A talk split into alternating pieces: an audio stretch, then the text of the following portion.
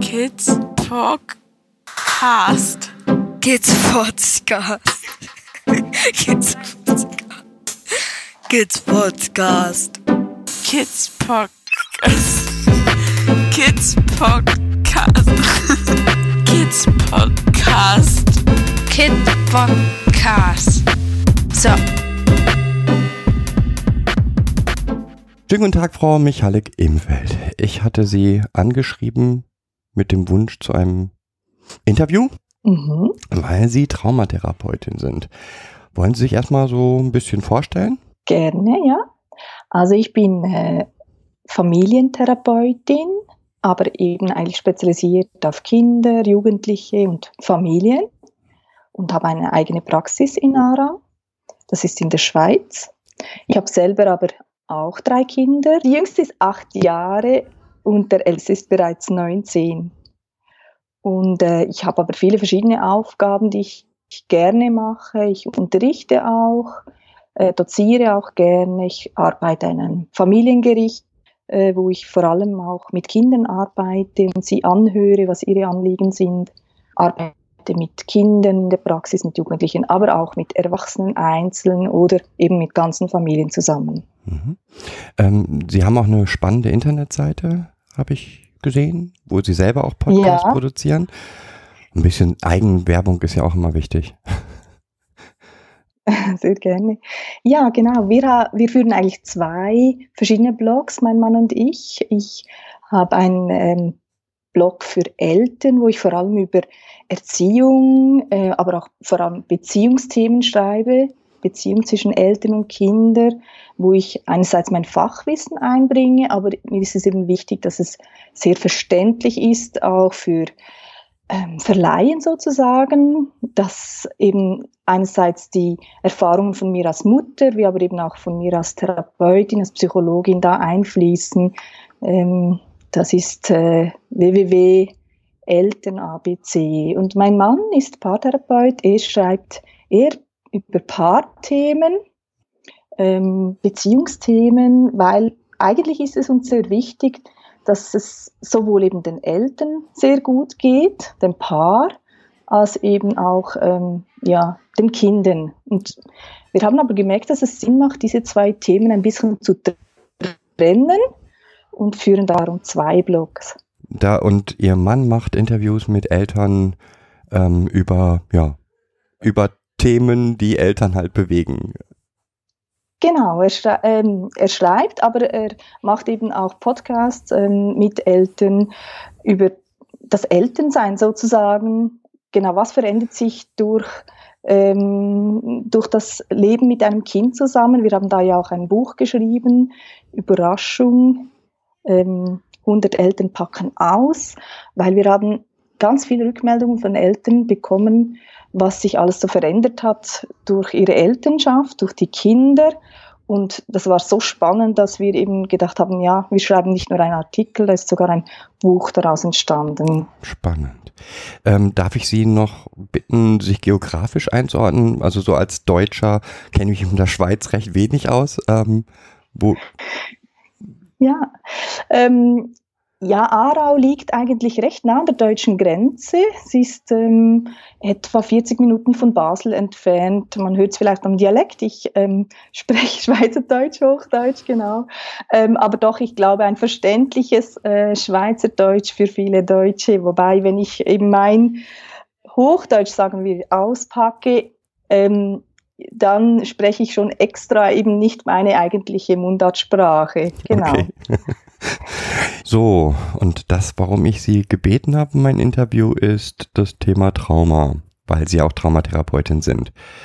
Und ich würde einfach so ziemlich im, gerne in Medias Res gehen mit, ich stelle Ihnen mal so einen Fall vor und wir gehen mal zusammen gemeinsam durch, wie so eine Therapie und der Beginn, Mitte, Ende einer solchen Therapie aussehen dürfte. Ist das in Ordnung? Das ist in Ordnung, gerne, ja. Okay, also ich stelle mir jetzt vor, mein Podcast geht vor allen Dingen um fremduntergebrachte Kinder.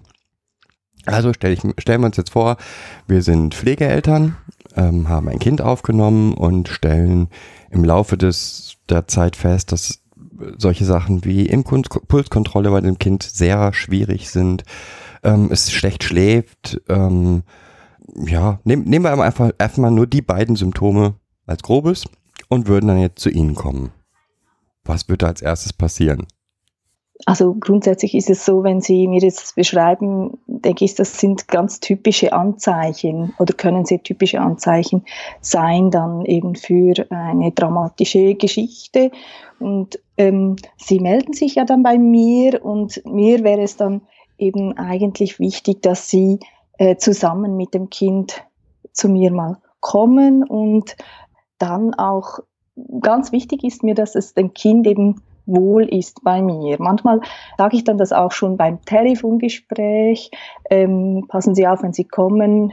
Es ist mir wichtig, dass Sie zusammenkommen, beide Pflegeeltern äh, mit dem Kind zusammen. Je nachdem müssen wir dann auch ähm, abklären, was ist mit den leiblichen Eltern, kommen die später auch dazu oder nicht.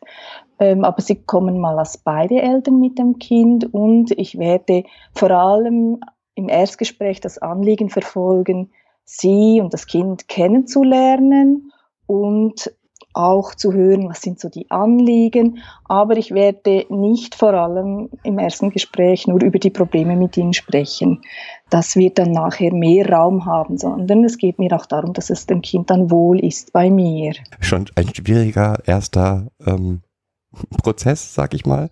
Ähm, als selber betroffener Vater von ne, einem Pflegekind, was zu einer Therapie gegangen ist. Boah, das hat sicherlich ein Vierteljahr gedauert, bis das Kind es geschafft hat, ja, wie soll man sagen, so viel Vertrauen aufzubauen, dass das überhaupt gehen konnte. Also es war ein lang, langwieriger Prozess.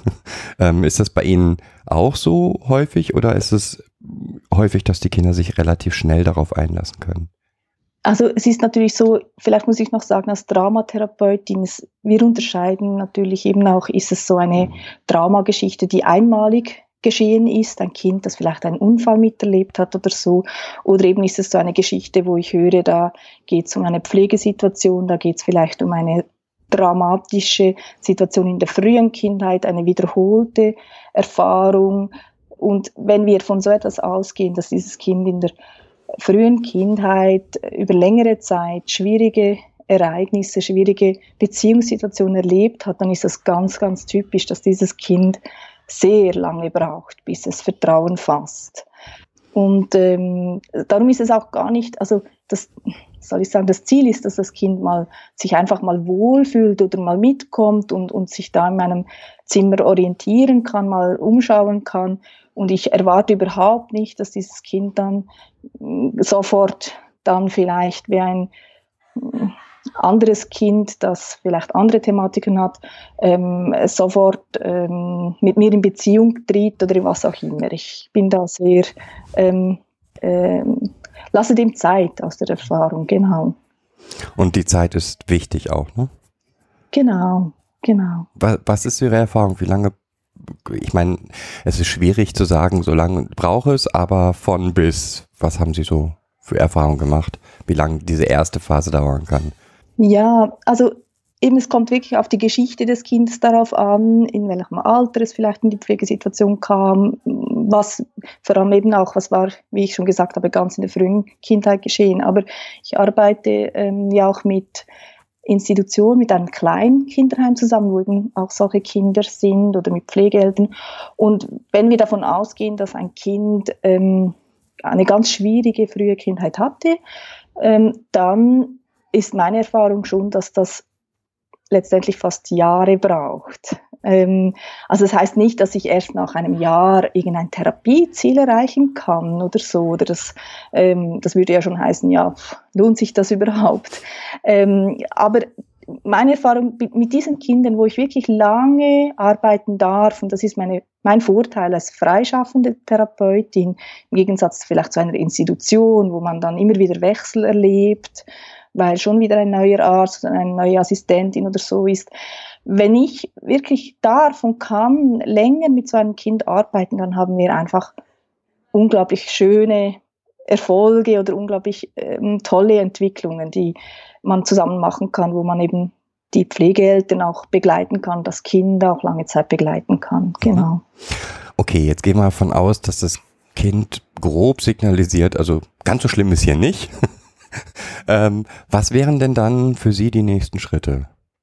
Mhm. Also vielleicht kann ich schon nochmals, wenn ich darf, nochmals zurückkommen, wie läuft das dann am Anfang ab, oder? Also, ähm, also da kommt dann, kommen diese Pflegeeltern mit, mit dem Kind zusammen und dann, das ist eigentlich, ich muss sagen, ein Standardverlauf äh, von mir auch, egal mit welchem Anliegen jemand kommt. Das erste ist mal, ähm, dass man nicht einfach nur das Problem fokussiert, oder? Das wäre uns allen sehr unwohl. Stellen Sie sich vor, Sie gehen da in ein Gespräch und dann wird nur über das Schwierige gesprochen, was alles nicht läuft und überhaupt und das ist schwierig und so. Das möchten wir ja auch nicht und schon gar nicht, wenn über das Kind so gesprochen wird. Also ist es mir ganz wichtig, dass ich diese Stunde am Anfang sehr, sehr stark strukturiere und sehr stark auch begleite und das heißt zum Beispiel, ich beziehe das Kind sofort mit ein, ich lasse das Kind zum Beispiel die Familie, die, die Pflegemutter zum Beispiel, wenn ich spüre, da ist doch äh, irgendeine Beziehung da zum Beispiel, ähm, die Pflegemutter vorstellen, oder ich beginne eher so, die Pflegemutter vielleicht zuerst das Kind, genau so. Ähm, das Kind darf dann den Pflegepapa vorstellen. Also das Kind, es wird nicht einfach über das Kind gesprochen, sondern es ist mit, mitten dabei. Und dann höre ich dann auch mal, je nach Alter des Kindes, was denkst du, warum seid ihr hier, was habt ihr darüber gesprochen, was sind für mögliche Themen da und manche Kinder, das spürt man ja schnell, äh, sind äh, mutiger und, und äh, fühlen sich auch ernst genommen, die sagen dann gerne was. Und da, da staune ich auch, wie schnell die dann selber sagen, ja, es ist halt, ich kann nicht gut schlafen oder so. Und manche Kinder sagen, nein, äh, der Papa soll was sagen oder so. Ähm, und ja, also da beziehe ich eben das Kind mit ein. Und dann aber gebe ich dem nicht, also eben nicht so viel Raum, ich vers versuche zu verstehen, was ist das Problem, aber dann ähm, versuche ich auch schnell mit dem Kind zum Beispiel in, in ein Spiel zu kommen oder ähm, auch mal das Problem darstellen. Also ich ähm, arbeite dann sehr gerne mit Tieren. Ich habe bei mir so Holzfiguren, ganz schöne deutsche Ostheimer Holzfiguren, eine Riesensammlung und dann darf das Kind oder auch der Jugendliche übrigens, das muss gar nicht so klein sein, ähm, darf, äh, darf eine Figur auswählen für sich. Was wärst du gerne für ein Tier? Was gefällt dir? Und eben dann auch für die problematische Seite, eben die Seite, die vielleicht Angst hat, immer abends im Bett oder so, was ich dann halt so höre. Und ich habe aber vorhin beim Vorstellen habe ich auch ganz fest gefragt nach Ressourcen der aller Familienmitglieder. Was machst du gerne mit der Person? Was kann die gut? Und das heißt, ich lasse dann das Kind zum Beispiel auch eine Figur wählen für die mutige Seite. Also ein Kind, das dann eben zum Beispiel, ich kann nicht gut schlafen, ich habe immer so Ängste oder so.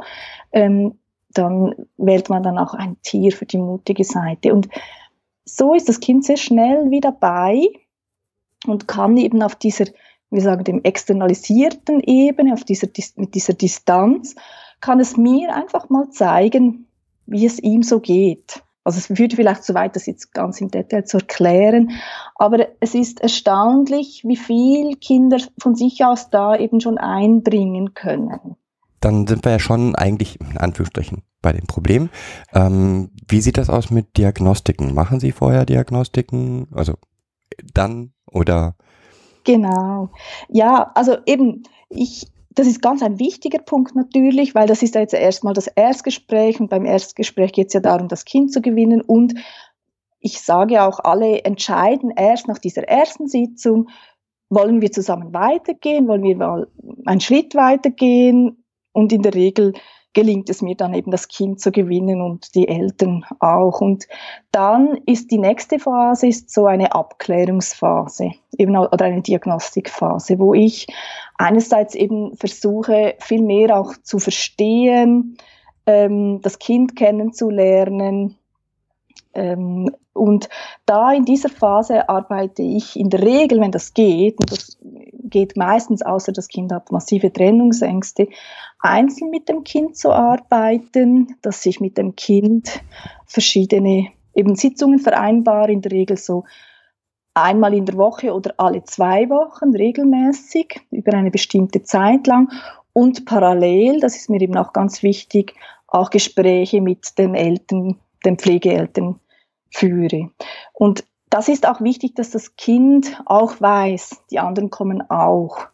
Und dann muss ich dann vielleicht eben auch abklären, ja, macht es irgendwie Sinn, geht das, ähm, auch leibliche Eltern einzubeziehen, wer macht Sinn, wann und so weiter. Das ist aber dann erst eben in dieser ersten Abklärungsphase, in dieser Diagnostikphase, genau.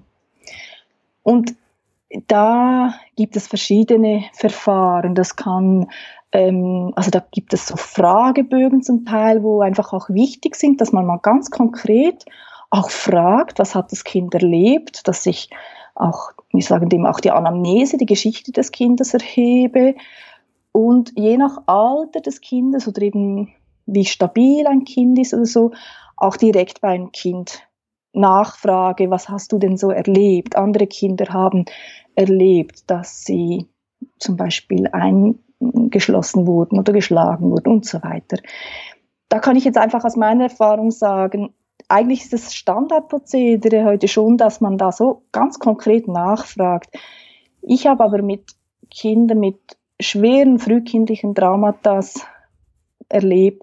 Einerseits können sie sich wirklich gar nicht mehr aktiv daran erinnern. Das mhm. geht mhm. neurologisch ja, nicht, oder? Ähm, die ersten drei Lebensjahre wissen wir alle nicht viel eigentlich, oder?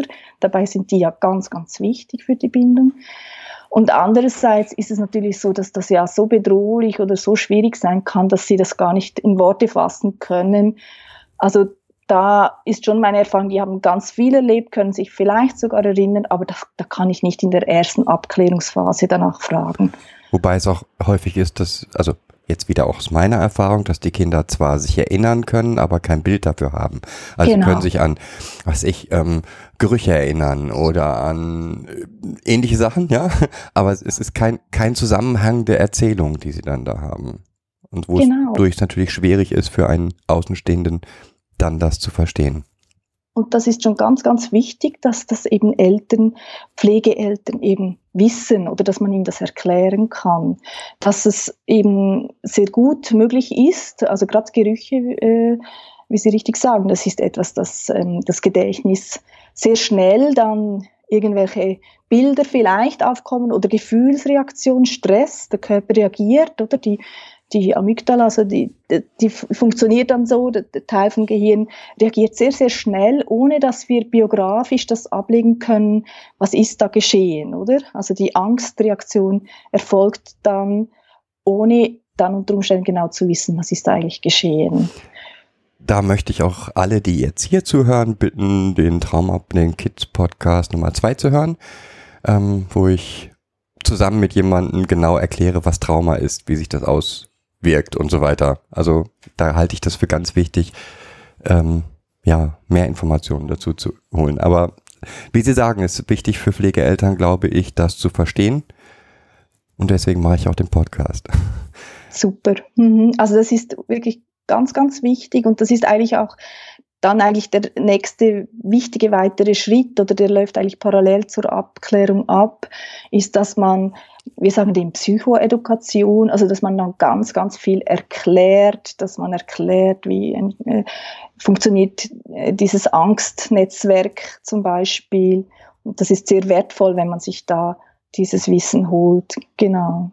Was wäre dann für Sie der nach der, also jetzt haben wir eine Diagnostik in gewissem Sinne durchschritten, da kommt dann raus, was könnte denn da für, für eine Diagnose rauskommen? Ähm ja, also das ist sehr, sehr unterschiedlich natürlich, aber eigentlich ähm, sprechen wir heute von Traumafolgestörungen. Also das ähm, die, die Diagnose oder die Diagnostik, nein, die Diagnose Bindungsstörung gibt es ja eigentlich nicht, oder?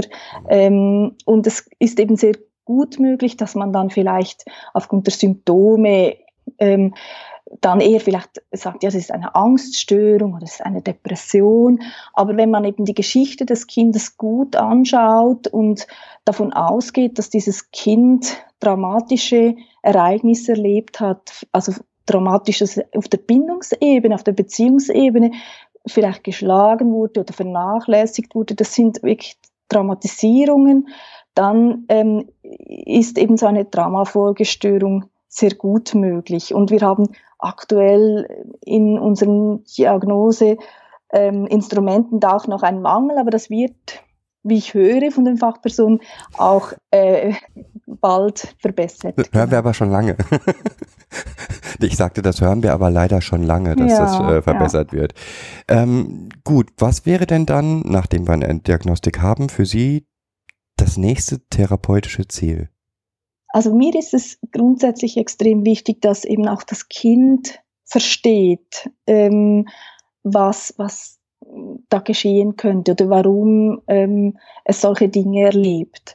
Ähm, und jetzt kommt es eben ganz fest darauf an. Also wenn, ein, wenn ich merke, das Kind selber ist noch so gestresst oder so in einem in dieser Hyperwachsamkeit bei mir zum Beispiel. Also ich bin gar noch nicht es kommt wie gar nicht an, oder? Es kommt zwar ins Zimmer und nimmt alles wahr, das kleinste Detail, das neu ist und so weiter, aber es ist extrem unruhig und extrem ähm, gestresst eigentlich in dieser neuen Situation.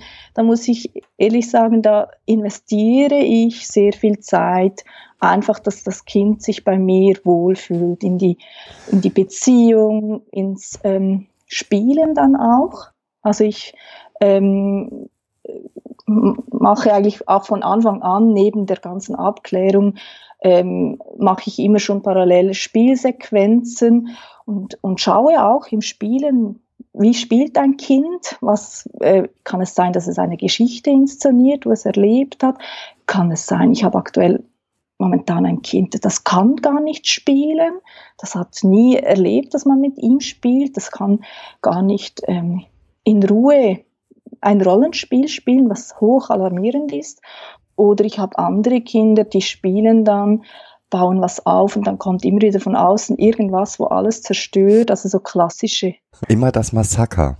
Ja, also genau. so nennen wir das immer unser Playmobil-Rollenspiel-Massaker, wo dann immer der Böse vorkommt und dann alles kaputt macht oder ja. Ja, genau. Und das Problematische ist aber, das ist eigentlich auch ein, also dieses dramatisierende Spiel ist auch ein bisschen ein Symptom oder ist nicht ein bisschen, ist ein Symptom von der ganzen Thematik und letztendlich auch insofern problematisch, letztendlich muss sich dieses Spiel auch verändern, weil wenn es immer gleich abläuft, dann ist das, gehen wir eigentlich heute davon aus, dass das nicht alleine heilsam ist, sondern dann reinszeniert es eigentlich dramatische Erfahrungen immer wieder, so ist es eben auch wichtig, dass ich dieses Spiel mit dem Kind zusammen eben auch verändern kann. Ähm, jetzt bin ich aber schon eigentlich praktisch so ganz in der Therapie drin, aber einfach zu sagen, das sind ja auch fließende Übergänge, oder? Und es kommt immer darauf an, was das Kind mitbringt. Äh, mir ist es auch wichtig, dass das Kind selber, ähm, wie gesagt, versteht, was mit ihm abläuft. Und da ist zum Beispiel dieses Dreieck ähm, Gedanken, Körperreaktion, Verhalten ganz wichtig. Also ich, ich arbeite mit den Kindern immer auch mit einem Buch, das wir zusammen füllen mit Dingen, die wir zusammen erarbeiten, wo wir zeichnen und etwas hinschreiben, je nach Alter des Kindes. Und da zeichne ich dann zum Beispiel ein Mensch, ein, ein Profil von einem Mensch hin und erkläre dann zum Beispiel eben, wenn man so Angstgedanken hat oder negative Gedanken oder diese Bilder, die da manchmal einfach kommen, manche können das ja auch benennen, ähm, dass sich das ja auch auf den Körper auswirkt, wie ich mich fühle. Umgekehrt, wenn ich Angst habe, habe ich auch wieder so negative Gedanken und ich möchte dann zum Beispiel davonspringen, vermeiden. Also eben, es kommt sicher sehr auf das Alter darauf an und wie gut bin ich schon in Kontakt mit dem Kind, aber ähm, so Dinge erklären, auch das Alarmsystem erklären. Da gibt es, ähm, es gibt sehr gute Therapieansätze, die haben das auch gut erforscht, was, was sich ähm, bewährt. Und da gibt es ähm, so verschiedene Modelle.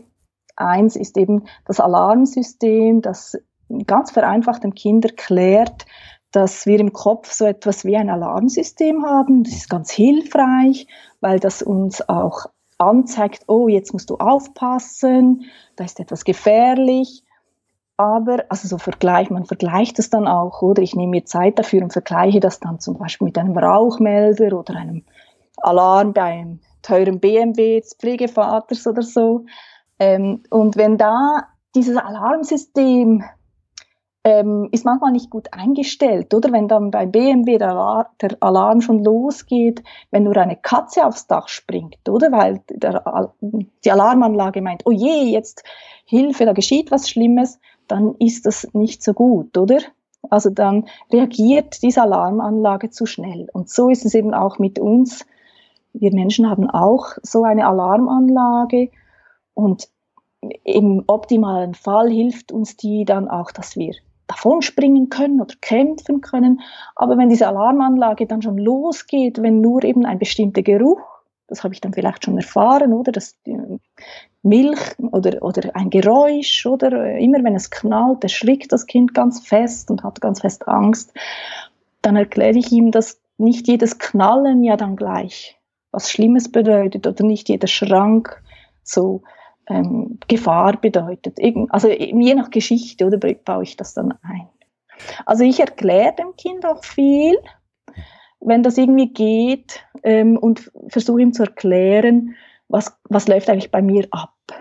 Im, rein, Im Prinzip rein neurologisch, was funktioniert da, richtig? Ganz genau, aber auf eine sehr einfache, kindgerechte, verständliche Sprache ich würde jetzt das, was Sie bisher beschrieben haben, unter dem Oberbegriff Stabilisierung fassen. Ist das so richtig oder ist das zu einfach?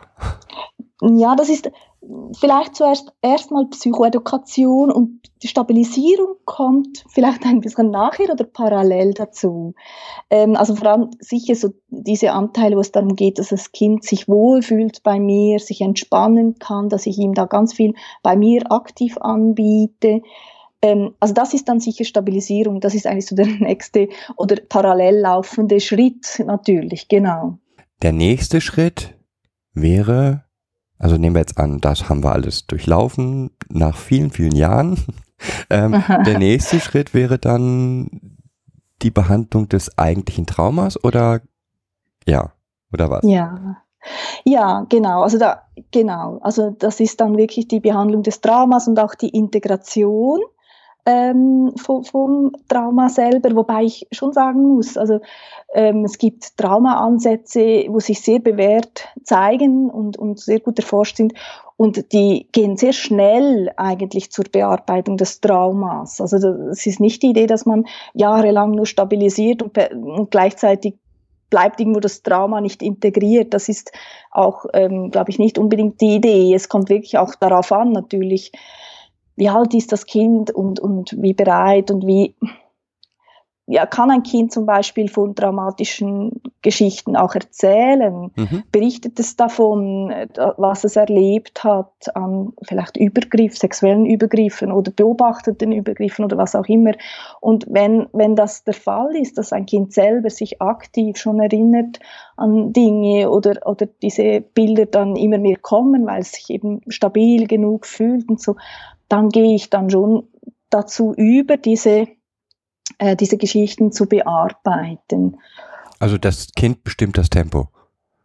Entschuldigung? Das Kind bestimmt also das Tempo, in dem sie arbeiten können.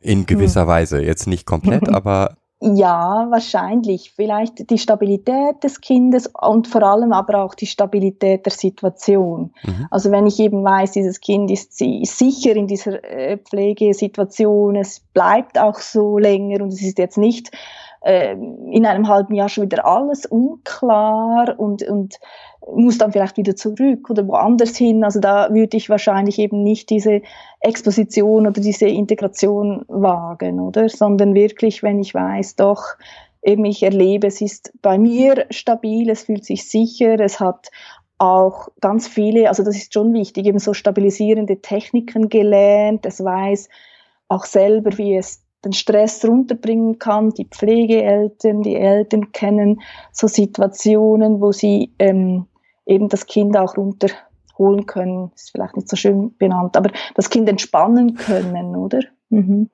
Und dann gibt es nach der Synthese des Traumas noch Schritte, die Sie mit den Kindern gehen würden? Also vielleicht kann ich noch dazu sagen zu, zur Integration, da gibt es ja auch verschiedene Ansätze, je nach Therapeut. Ähm, man kann das, man kann das Spiel therapeutisch auch angehen, aber es ist eben wichtig, dass es, ähm, das Spiel sich dann auch verändern kann, oder?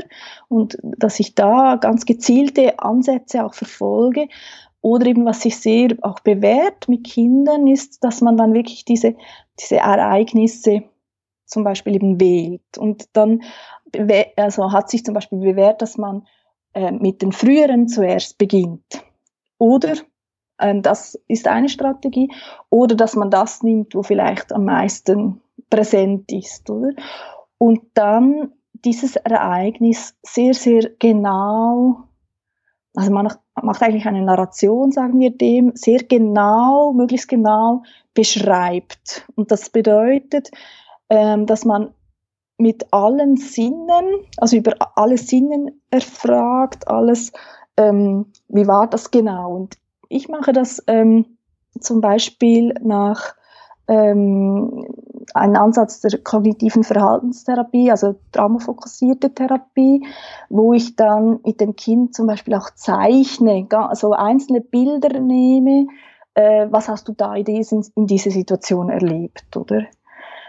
Jetzt bei manchen Kindern, die haben so viel erlebt oder die können das wenig benennen. Jeder Tag war gezeichnet mit Gewalt oder Unsicherheit. Aber manche Kinder erinnern sich dann zum Beispiel an eine ganz bestimmte Situation, als der Papa die Mama geschlagen hat. Und, und diese Situation schauen wir dann, dann detailliert an, ganz ähm, genau. Und das ist natürlich ein Riesen, also das ist auch sehr belastend und gleichzeitig hat das Kind ja schon gelernt, ähm, wie es sich entspannen kann. Es hat so einen Wohlfühlort, es hat so einen magischen Stein zum Beispiel bei sich. Also wir nutzen da ganz viele Strategien, wo ich dem Kind schon, schon beigebracht habe. Und dann ähm, gehen wir Schritt für Schritt durch, was hast du gesehen, was hast du gehört, was hast du gefühlt und dann aber eben auch, was waren die relevanten Gedanken und die Gefühle ist ganz wichtig, weil sehr oft ähm, werden in so Ereignissen, also auch bei äh, ähm, einmaligen Dramatisierungen, ähm, kommen so Gedanken ins Spiel, die sich so festsetzen, zum Beispiel ich sterbe jetzt oder ich bin hilflos oder ich werde das nie überleben oder so. Und diese Gedanken zu bearbeiten auch oder diese ähm, Denkfehler, die sich daraus ergeben, das ist auch ganz ein wichtiger Punkt. Und aber eben auch zu schauen, was sind für Gefühle da, wie hat der Körper reagiert. Und wenn dann aber diese Gefühle kommen, und das ist dann häufig wirklich massiv körperlich, und wir aber einordnen können, das war damals, als du sechs Jahre alt warst, oder ähm, und jetzt fühlst du das vielleicht genau gleich. Aber jetzt bist du sicher, du bist hier in meinem, meiner Praxis, dein Pflegepapa ähm, wartet draußen auf dich und so weiter. Ähm, also das ist so ein wichtiges Element auch, dass man das so wie biografisch in die eigene Geschichte einordnen kann. Dass diese Geschichte einen, einen neuen Ort bekommt und nicht im aktuellen Jetzt präsent ist. Genau, nicht immer in diesen Angstnetzwerk einfach irgendwie aktiviert ist, aber ich kann es nicht einordnen. Es geht darum, dass die eigene Geschichte wieder einen roten Faden bekommt. Ja. Okay, jetzt haben Sie ganz viel von der thera therapeutischen Seite erzählt. Was ist Ihre Meinung? Was, was kann pädagogisch dort geholfen werden für diesen Prozess? Auf, den, auf der Seite der Pflegeeltern oder bei Heimkindern, der Erzieher? Ich merke, es ist eine schwierige Frage. Es geht ganz viel durch meinen Kopf. Ähm, das ich gut. glaube schon, es ist, es ist, glaube ich, ganz, ganz wichtig, dass man ähm, sich gut informiert über Bindungsstörungen, über Trauma, Traumapädagogik, so wie Sie es eben auch verfolgen, dass Sie Eltern informieren und Pflegeeltern, was ist eigentlich normal oder warum reagiert das Kind so? Und da gibt's ja mittlerweile super Ansätze, die das sehr gut erklären können, dass eben das Kind dann plötzlich, manchmal durch irgendeinen Reiz, gar nicht mehr richtig da ist oder dass eben man kann es auch vereinfacht sagen, nicht mehr die Vernunft reagiert und handelt und man gar nicht mehr aufnehmen kann, sondern dass da eigentlich eben, manche haben ja das Bild der Echse, die da reagiert oder einfach dieser eben andere Hirnteil dann das Zepter übernimmt. Und das Kind dass man da in dem Moment pädagogisch reagieren mit ähm, Strafen oder was, da erreicht man gar nichts. Das, stimmt. das geht wie nicht, oder? Also das ist, glaube ich, so dass die Hauptbotschaft. Pädagogik ist wichtig und wertvoll. Aber wenn das Kind ähm, ja mit diesen Traumageschichten kann man nicht einfach nur mit pädagogischen Maßnahmen reagieren, sondern es, es braucht dann vielleicht viel mehr Hilfe, dass es wieder sich orientieren kann. Was läuft jetzt eigentlich? Wo bin ich? Dass man dem Kind Sicherheit und Wohlgefühl geben kann, dass es ähm, ja, weil die Kinder, es ist ja auch komplex, die wiederholen dann ja zum Teil das, was sie erlebt haben. Die eben zeigen dann vielleicht auch Aggression, ein Kind zum Beispiel hat immer, wenn es gestresst war, sich selber gewürgt, bis, es bis fast zur Ohnmacht. Ähm, und dann ist das ja so absurd, wenn man nicht versteht, dass das genau das war, was er einerseits gesehen hat. Ähm, beim Vater, der hat immer die Mutter gewürgt. Und erst dann, als die Mutter praktisch ohnmächtig war, hat das Ganze aufgehört. Also er, er inszeniert ja zum Beispiel eben, was er äh, gesehen hat und hat ge gelernt, äh, das ist dann, also so kann ich, ähm, hört das Ganze auf, der Stress, oder? Und das muss man, wenn es irgendwie geht, hilft es einfach, wenn man solche Dinge versteht und dann mit einer anderen, mit einem anderen Verständnis, mit einer Gelassenheit, mit sehr viel Geduld reagieren kann. Das ist, also mit in meiner Arbeit mit Pflegeeltern, glaube ich, ist wirklich sehr viel Arbeit von mir, ist auch loben und bewundern. Das meine ich wirklich ernst. Ich bin selber auch, ähm, mein, mein ältester Sohn ist nicht mein leiblicher Sohn. Ähm, ich bin Stiefmama und das ist, ich weiß schon, was das heißt, mit einem gesunden Kind heißt. Ähm, also da kommt ja ganz viel hinein, da wissen, das wissen ja Ihre Hörer wahrscheinlich schon von Ihnen. Einige wissen es, andere möchten es wissen, weil sie planen, ähm, ein Pflegekind aufzunehmen oder ja, unterschiedlichst.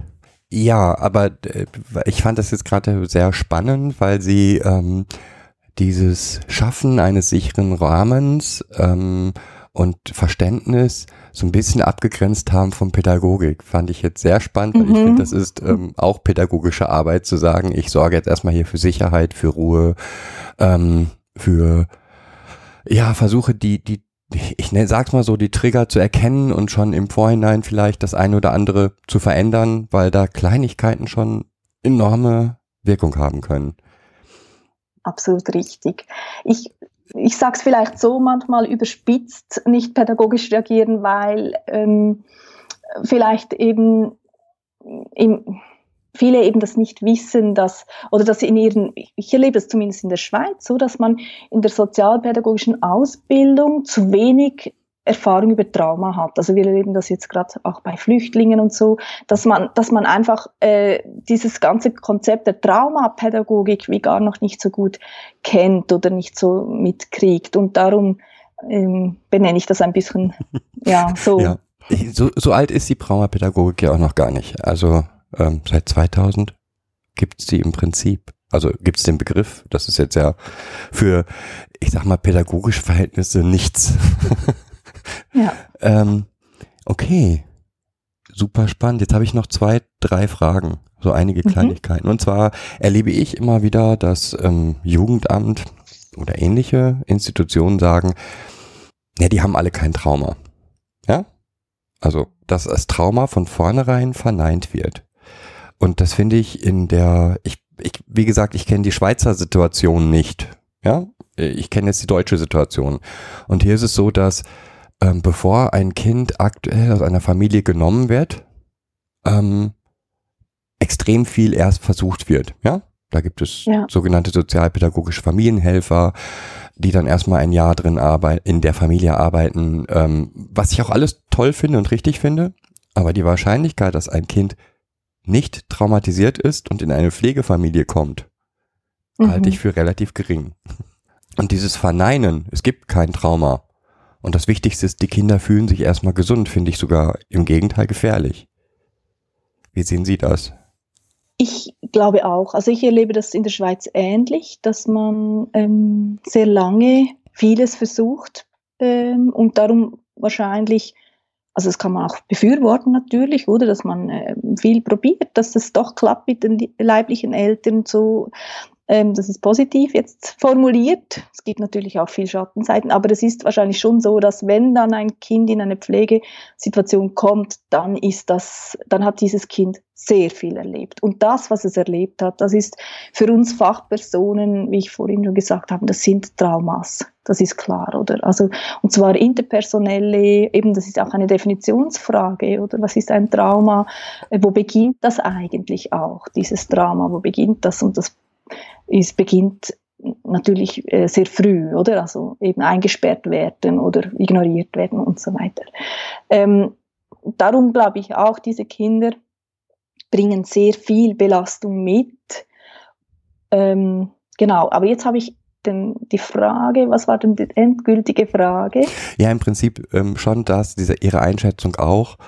Ähm, diese Kinder haben ganz ganz vieles erlebt, ob es schwerst traumatisierend ist, ist dann die andere Frage, aber sie, ähm, das Trauma, Trauma einfach wegzuleugnen, ist ein Fehler. Sehe ich so. Ja, also es ist, ähm, es ist problematisch, ähm, wenn man das so nicht ernst nimmt, was das Kind mitbringt. Und ich finde, es ist ja auch, es ist ja nicht gemeint, dass man dann mit so einer Diagnose oder so, dass man es stigmatisieren will, sondern dass man einfach versteht, was braucht jetzt dieses Kind. Und das ist sehr, sehr anspruchsvoll, was diese Kinder brauchen. Ähm, und auf der anderen Seite darf man natürlich auch sagen, neben diesen Belastungen haben ja Kinder unglaublich auch viele Ressourcen und Stärken, die sie mitbringen, wo man dann eben auch in die Therapie oder in Betreuung, wo die Eltern, die Pflegeeltern auch natürlich fördern, auf die ausbauen können. Aber ich glaube, es ist so, für mich gehört das eigentlich dazu, dass man Pflegeeltern, aber auch Institutionen. In der Schweiz zumindest erlebe ich das auch so, dass ähm, die meisten Institutionen immer mehr Kinder mit Traumageschichten haben. Also bis die irgendwo fremdplatziert werden, sind äh, Traumatisierungen geschehen und dass man da unbedingt nachholen muss, eben diese die ganze das Wissen, was ist ein Trauma, was geschieht da beim Kind und wie kann ich das Kind optimal unterstützen. Ähm, ich weiß, dass die, die Experten bei uns im Land überzeugt sind, dass, ähm, ich kann jetzt keine Zahl nennen, aber dass ganz viele Diagnosen, Borderline, Depression, Angststörungen, dass das eigentlich nicht die richtigen Diagnosen sind, sondern dass, dass wir eigentlich von Traumageschichten ausgehen müssen selbst bei ähm, verhaltensauffälligen Kindern und Jugendlichen, also Störung des Sozialverhaltens. Ich habe in so einer Institution gearbeitet mit, mit Jungs ähm, mit dieser Diagnose, die eben hyperaktiv waren, die äh, Lehrabbrüche hatten, Kriminalität gezeigt haben, Delinquenz. Ähm, und wir haben, wenn wir nur auf diese, mit dieser Diagnose arbeiten, dann machen wir Fehler, dann vergessen wir da genau hinzuschauen, was hat dieser, dieser Junge, diese, was haben diese Jungs erlebt. Und wenn wir da richtig die Therapie richtig ansetzen und, und die Betreuung richtig ansetzen, dann haben die viel bessere Chancen, Behandlungschancen. Wenn wir aber jetzt eben auch hier nur das Verhalten oder eben die Delinquenz anschauen, ähm, das wird heute eigentlich kritisiert und ich hoffe, dass wir da noch ziemlich vorwärts kommen in den nächsten wenigen Jahren. Hoffen wir mal sehr viel. ja, okay, jetzt hatte ich mal, überlege ich gerade noch, was ich noch an Fragen hatte. Eine Sache habe ich noch erlebt, die, die ich ihm gerne erzählen würde. Ähm, ein Berater von Pflegefamilien. Also in Deutschland ist es so, dass wenn jemand Pflegefamilie, äh, Pflegekinder aufnimmt, erhält er eigentlich immer einen Berater, entweder direkt vom Pflegekinderdienst oder ähm, von dem Träger, der mh, insgesamt ähm, verantwortlich ist. So, und ein Berater dort erzählte mir ganz stolz, dass er, ich glaube, 30 Pflegefamilien berät und nicht eins der Kinder zur Therapie geht, weil man will ja nichts aufwecken. Ah, ja. Und ähm, diese Aussage hat mich ich meine, erschreckt, glaube ich, jeden erstmal, ähm, weil allein die Vorstellung, dass durch die, die Therapie etwas aufgeweckt wird, ist ja schon völlig verkehrt. Ja, genau, es ist ein wichtiges Thema. Ich glaube, ich kann das irgendwie nachvollziehen, weil ich selber auch erlebt habe, auch als Therapeutin, dass sich das irgendwo bei mir verankert hat. Ähm, Achtung, Therapie auch, äh, gut stabilisieren, lange stabilisieren und, und äh, wirklich schauen, mm, ist jetzt das genug stabil und sicher, dass man da überhaupt was ähm, anschauen kann, was da geschehen ist. Also das, das kann ich gut nachvollziehen. Und ich erlebe das auch aktuell äh, mit diesen, zum Beispiel mit den Flüchtlingen auch wieder, wenn dass, dass man ja lieber nicht zu viel über das ähm, sie berichten lassen, was sie erlebt haben, lieber irgendwie nur schauen, dass es ihnen hier gut geht und sich wohlfühlen. Also ich glaube, wenn wir jetzt die aktuelle Forschung anschauen, was ist evidenzbasierte äh, Psychotraumatologie oder ähm, ja, dann zeigen eigentlich die Therapieverfahren am meisten Erfolg, wo wirklich hingehen und die Geschichten aufarbeiten und das anschauen. Und Sie haben das ganz richtig gesagt. Das ist auch ganz fest meine Überzeugung die Themen sind ja sowieso da. Also die Geschichte ist ja sowieso da, vielleicht nicht mehr aktiv erinnert, das ist ja das Problem, sondern eben manchmal nur als Flashbacks, als Bilder, als Gefühl, ein Geruch, der da irgendwas auslöst in der, in der Angst und so. Aber es ist ja da und ähm, ich bin da auch ganz stark der Meinung, dass das nicht der richtige Weg ist. Und dass dann, natürlich kann so ein Kind trotzdem gesund und, und psychisch stabil sein über lange Zeit. Ähm, das ist sehr gut möglich. Wir haben ja auch zum Glück sehr viel Resilienz und, und, und Stärke in uns. Aber ich kann Ihnen ein Beispiel machen. Ich habe aktuell eine Frau in Therapie, die ist jetzt 50 und hat aufgrund von einer aktuellen Paargeschichte, der Mann hat sie betrogen, kommt die ganze Kindheit mit häuslicher Gewalt, mit Betrug, mit Schlägen, kommt jetzt auf den Tisch und sie ist völlig destabil. Und die Frage ist einfach, wann kommt es, oder? Und ähm, ich bin eigentlich der Meinung, dass es ähm, irgend auf eine Art eben immer präsent ist und auch Menschen dann irgendeine Stabili äh, ähm, in die Instabilität führt, Entschuldigung. Das ist das eine und, und das andere ist, dass man nicht befürchten muss mit einer guten Therapie, dass man da irgendwas auslöst bei einem Menschen, äh, wo das Kind, äh, wo dem Kind irgendwie schaden könnte oder gefährlich ist. Natürlich, wenn ich mich mit einem Kind auf diesen Weg begehe, dann ist das schon belastend oder auch für Erwachsene, die sich dann mit ihren Kindheitsgeschichten befassen, dann ist das im Moment zum Teil massiv belastend, aber ein guter Therapeut begleitet, stabilisiert und wir wissen, dass sehr oft Monate, die beste Evidenz ist häufig nach sechs Monaten nach der Therapie, es ähm, extrem hilfreich sein kann. Mhm. Ähm, ich glaube sogar, dass, also gerade zumindest bei ähm, schwerst traumatisierten Kindern oder ähm, komplex traumatisierten Kindern, das ist immer Thema. Ja, also ja. Ähm, ich sag mal, wenn Menschen ähm, es beispielsweise Wutausbrüche, die da sind oder Übertragungen, die da sind, also wo man ähm, angegriffen wird als Pflegevater und gar nicht eigentlich als Person gemeint ist, sondern als Rolle Vater. Ja. ja. Ähm, das, das zeigt, solche Situationen kennen fast alle Pflegeeltern. Ja. Ähm, hm. Und dann ist das ja sogar ganz offensichtlich da. Das ist, das ist ja dann nicht genau. mal irgendwie verdeckt oder so, sondern ähm, diese Wutausbrüche, die da sind, diese ähm, ja, Rollenübertragungen, die passieren täglich und das sind offensichtliche Folgen des Traumas.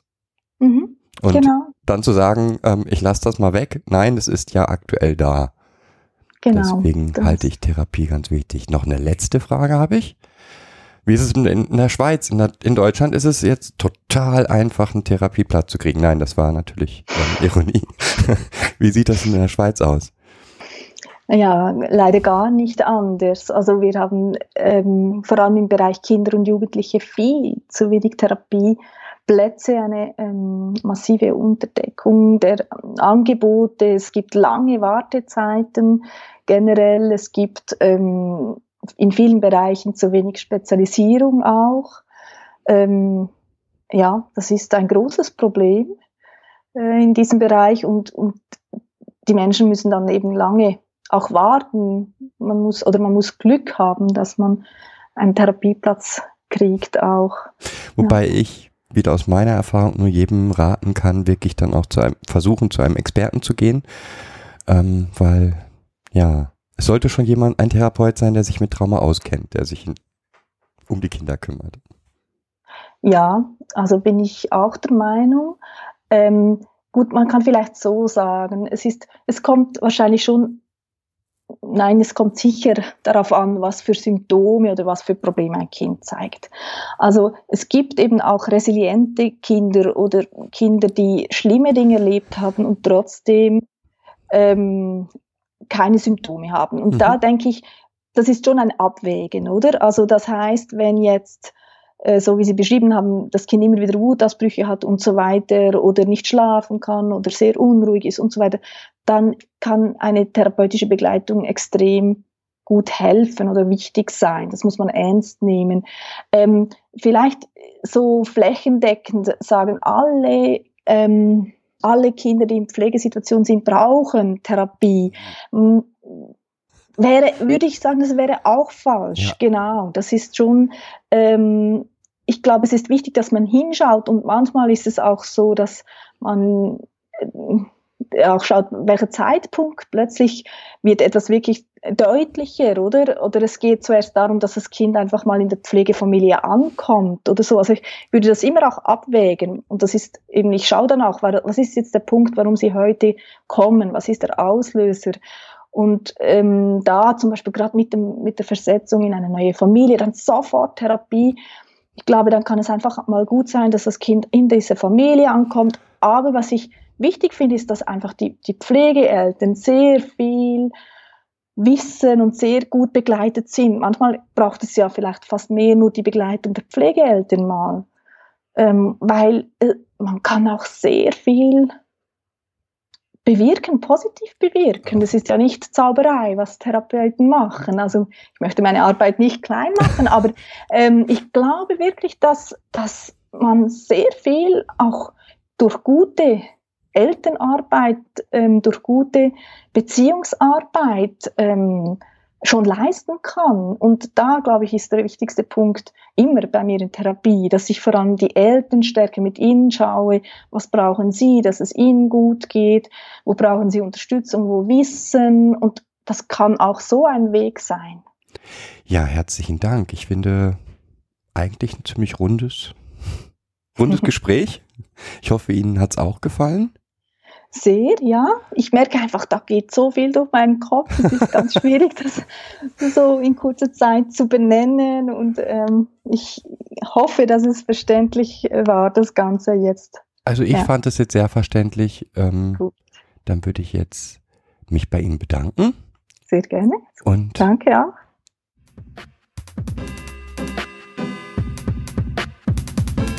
Das war eine weitere Folge Kids Podcast. Danke fürs Zuhören. Show Notes und die Möglichkeit zu Kommentaren unter kidspodcast.de.